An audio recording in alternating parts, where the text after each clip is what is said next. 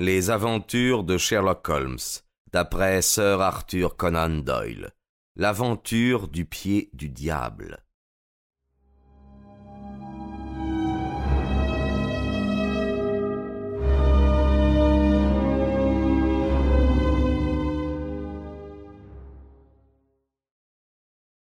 En publiant de temps à autre quelques-unes des expériences curieuses qui sont le fruit de ma longue et intime amitié avec M. Sherlock Holmes, je me suis constamment heurté à son aversion pour la publicité.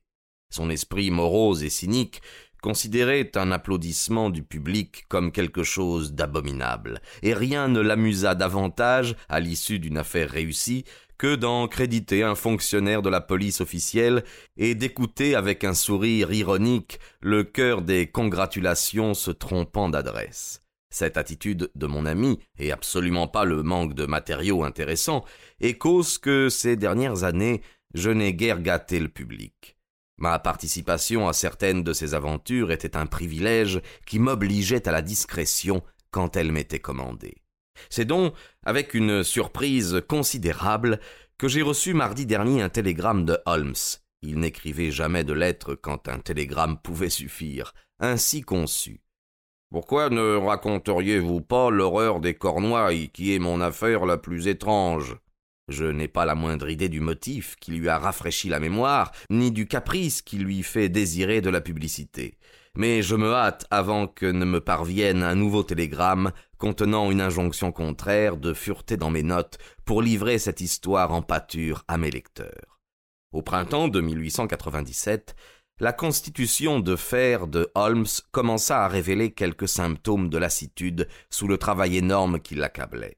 En mars de cette année, le docteur Moore, à gare de Harley Street, je raconterai quelque part la manière dramatique dont il fit la connaissance de Holmes, ordonna formellement au célèbre détective privé d'avoir à fermer tous ses dossiers et à prendre un repos complet s'il voulait s'épargner une grave dépression nerveuse.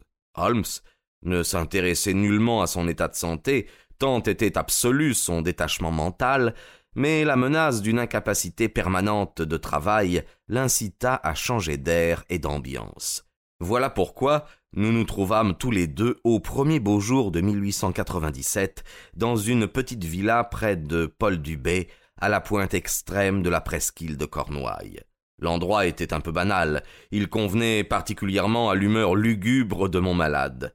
Par les fenêtres de notre maisonnette aux murs blancs, qui se dressait sur un promontoire herbeux, nous avions vu sur tout le demi-cercle sinistre de la baie des Monts, vieux piège mortel pour voiliers, sur sa bordure de falaises noires et de récifs balayés par les vagues.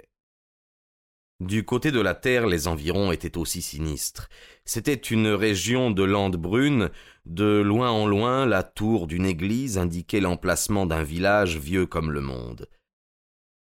Partout sur la lande, on relevait les traces d'une race disparue qui avait laissé en témoignage de son existence d'étranges édifices de pierre, des tumulus de forme irrégulière qui contenaient des cendres de mort, et d'étranges ouvrages en terre qui évoquaient les guerres de la préhistoire. Cet endroit mystérieux et ensorcelant, cette ambiance déprimante de peuples oubliés, fouettèrent l'imagination de mon ami qui consacra une grande partie de son temps à de longues marches et à des méditations solitaires. Il s'intéressa aussi à l'ancienne langue parlée dans les Cornouailles. Je me rappelle qu'il s'était mis dans la tête qu'elle avait été introduite par les marchands phéniciens qui faisaient le commerce de l'étain. Il avait reçu un colis de livres de philologie, et il s'était mis à rédiger sa thèse, quand brusquement, à mon vif déplaisir et à sa grande joie, nous nous trouvâmes engagés sur cette terre de rêve, dans un problème plus intense, plus riche de développement, plus mystérieux que tous ceux qui nous avaient fait quitter Londres. Notre existence simple et paisible, notre vie sainement routinière, en furent bouleversées, et nous fûmes précipités dans une succession d'événements qui firent beaucoup de bruit, non seulement dans les Cornouailles, mais dans toute l'Angleterre. Nombreux sont certainement mes lecteurs qui se souviennent encore de ce qui fut appelé à l'époque l'horreur des Cornouailles, bien que l'affaire eût été imparfaitement traitée par la presse londonienne. Aujourd'hui, treize ans plus tard, je suis en mesure de publier les vrais détails de cette histoire incroyable. J'ai dit que ça et là, des tours indiquaient l'emplacement des villages qui étaient disséminés dans cette partie des Cornouailles.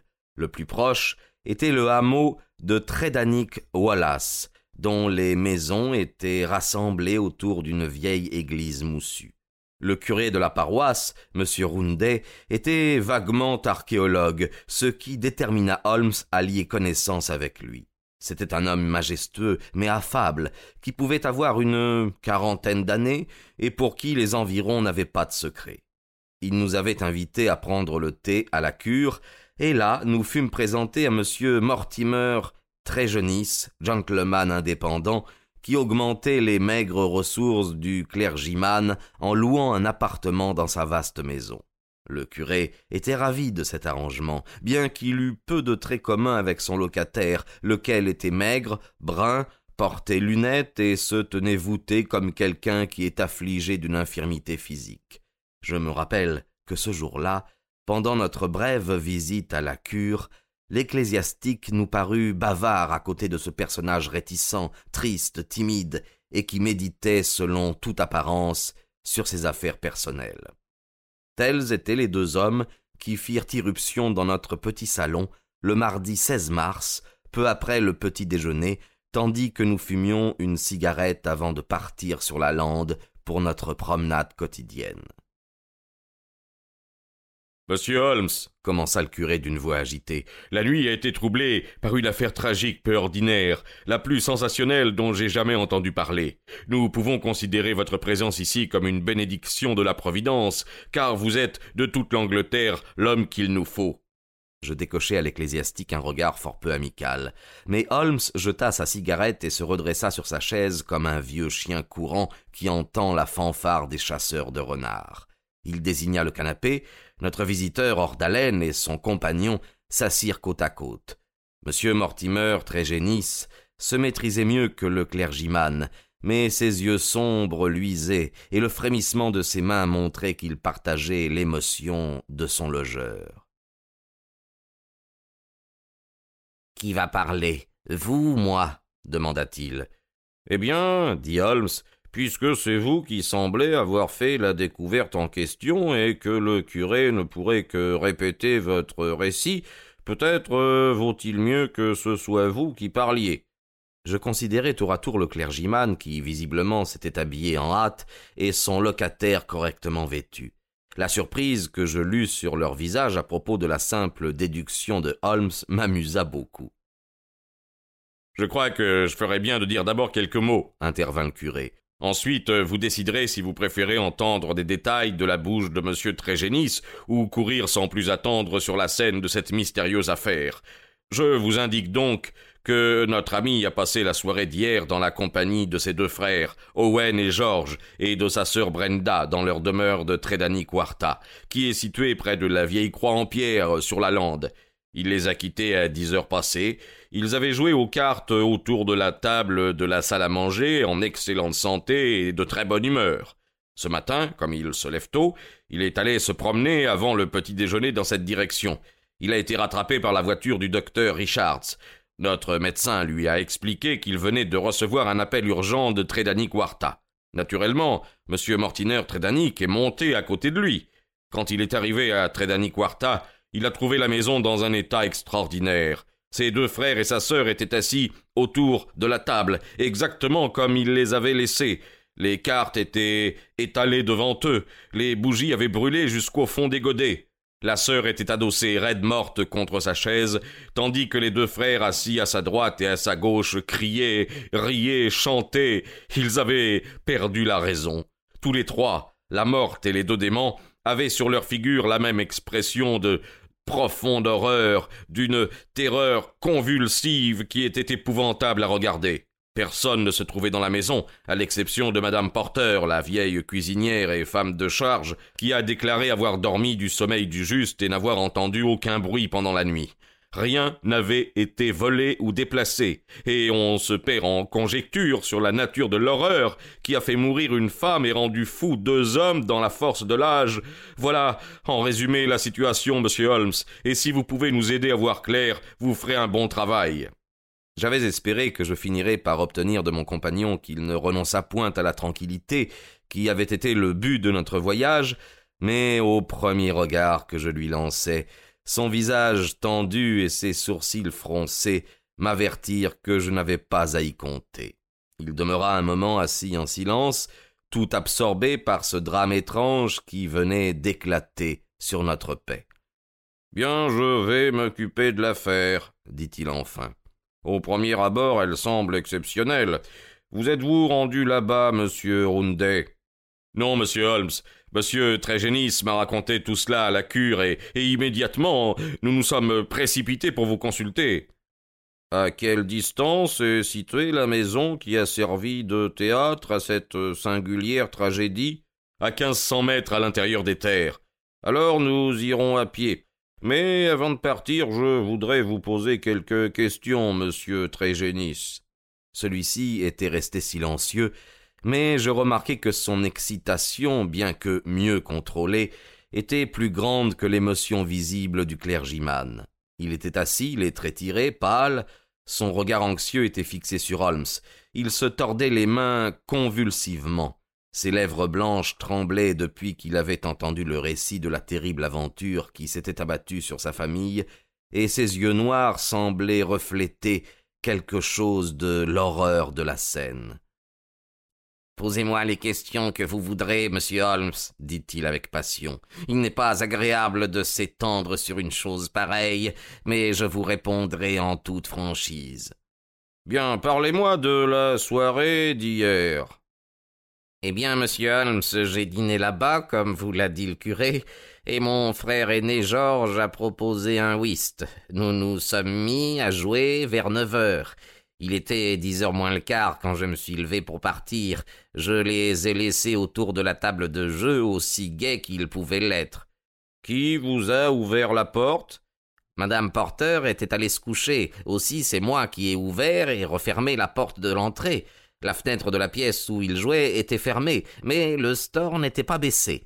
La porte et la fenêtre étaient ce matin dans le même état, il n'y a aucune raison de supposer qu'un individu s'est introduit dans la maison. Et pourtant, ils étaient là, fous de terreur, et Brenda, morte de peur, avec la tête qui pendait par-dessus le bras du fauteuil. Toute ma vie, toute ma vie, je reverrai ce spectacle. Tels que vous les narrez, les faits sont certainement extraordinaires, dit Holmes. Si je vous comprends bien, vous ne voyez pas une explication à ce drame. C'est de la diablerie, monsieur Holmes, de la diablerie s'écria Mortimer Trégénis. L'explication ne peut pas venir de ce monde. Dans cette pièce a pénétré quelque chose qui les a privés de raison. Quelle force humaine aurait pu y parvenir? Je crains, fit Holmes, que si l'affaire se situe sur un plan extra-humain, elle ne me dépasse. Cependant, nous devons épuiser toutes les explications naturelles avant d'admettre une théorie comme celle-ci. En ce qui vous concerne, monsieur Trejnis, je suppose que vous étiez plus ou moins séparé de votre famille, puisqu'ils vivaient ensemble et que vous logiez à part. Oui, monsieur Holmes, bien que la cause de cette séparation remonte à un passé révolu. Nous étions une famille de mineurs d'étain à Redruth. Mais nous avons vendu notre entreprise à une société et nous nous sommes retirés avec assez d'argent pour nos vieux jours. Je ne nierai pas que le partage de l'argent ait donné lieu à certains ressentiments qui se sont prolongés quelque temps, mais nous avions passé l'éponge, tout était oublié, et nous étions les meilleurs amis du monde. Réfléchissez encore à cette soirée qui vous avait réunis. Ne vous rappelez-vous rien qui puisse jeter une lueur sur la tragédie? Réfléchissez bien, monsieur Trejnis, car la moindre indication peut m'être utile. Je ne vois rien du tout, monsieur. Votre famille était de la même humeur que d'habitude Il n'avait jamais été plus gai. Vos frères et votre sœur étaient-ils nerveux? N'ont-ils pas manifesté une vague appréhension à propos d'un danger éventuel? Ah non, non, absolument pas. Vous n'avez rien à ajouter par conséquent qui puisse m'aider? Mortimer Trégénis réfléchit sérieusement un instant. Je pense à quelque chose, dit-il enfin. Pendant que nous étions assis autour de la table, je tournais le dos à la fenêtre et mon frère Georges, qui était mon partenaire, lui faisait face. Je l'ai vu une fois regarder fixement par-dessus mon épaule, si bien que je me suis retourné et que j'ai regardé moi aussi. Le store était levé, la fenêtre fermée. Je ne voyais pas au-delà des buissons que la pelouse, et il m'a semblé que je distinguais quelque chose qui se déplaçait. Je, serais incapable de, de préciser si c'était un homme ou un animal, mais j'ai cru qu'il y avait une présence. Je lui ai demandé ce qu'il y regardait, et m'a répondu qu'il avait eu la même impression que moi. C'est tout ce que je puis dire. Vous n'avez pas vérifié sur place? Non, l'affaire en est restée là. Bien. Vous les avez quittés sans aucun pressentiment? Non, pas le moindre. Je n'ai pas bien compris comment vous aviez appris la nouvelle à une heure si matinale. Bien, je me lève toujours tôt et généralement je marche un peu avant le petit déjeuner. Ce matin, je venais de sortir quand le médecin m'a rattrapé dans sa voiture. Il m'a dit que la vieille madame Porter venait de le faire appeler par un gamin pour quelque chose d'urgent. J'ai sauté à côté de lui et nous sommes repartis ensemble. Dès notre arrivée, nous avons vu cette pièce terrible où les bougies et le feu s'étaient éteints plusieurs heures auparavant. Ils étaient demeurés assis dans le noir jusqu'au lever du jour. Le médecin m'a dit que la mort de ma sœur Brenda remontait à six heures au moins. Il n'a relevé aucune trace de violence. Elle était penchée au-dessus du bras de fauteuil avec ce regard éperdu de terreur.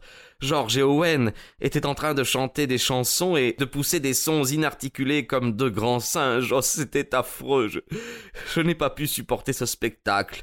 Le docteur lui-même était blanc comme un drap. D'ailleurs, il est tombé sur un fauteuil à demi évanoui et nous avons dû nous occuper de lui. Extraordinaire, fit Holmes en se levant et en prenant son chapeau. Vraiment extraordinaire. Je pense que nous ferions mieux de nous rendre à Tredani Guarta sans délai. J'avoue que j'ai rarement vu un cas qui, à première vue, soulève un problème aussi singulier.